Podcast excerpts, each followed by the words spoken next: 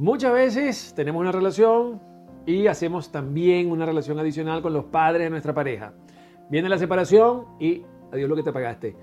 Y resulta que nos queda toda la emoción, todo el amor y todo el cariño hacia nuestro suegro. ¿Cómo hacemos con eso? Hablemos de eso.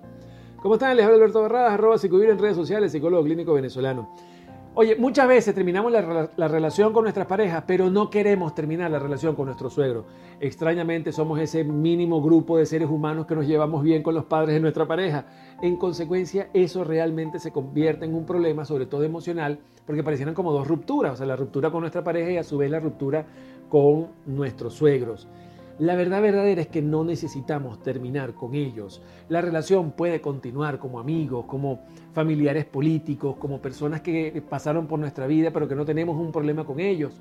El hecho de que hayamos terminado con nuestras parejas no significa que ya vayamos a terminar con nuestros suegros. Ahora bien, si realmente los suegros se meten en la relación, se ponen tóxicos, quieren que volvamos con su hijo o hija, quieren, interceden y nos presionan y, y, de alguna manera nos colocan en posiciones bastante incómodas, pues bueno, sin duda alguna, pues no funciona y sí habrá que terminar la relación como tal.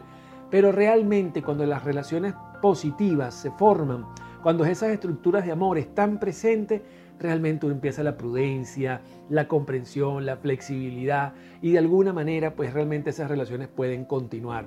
Evidentemente se necesita un grado importante de civilización, se necesita un grado importante de que la separación no haya sido tan traumática y tan fuerte y tan difícil, pero sí es necesario que entendamos que muchas veces eso no se logra. Así que ojalá tengan suerte y puedan mantener buenas relaciones con sus suegros o ex suegros. Y si no, pues tenemos que vivir la etapa del duelo.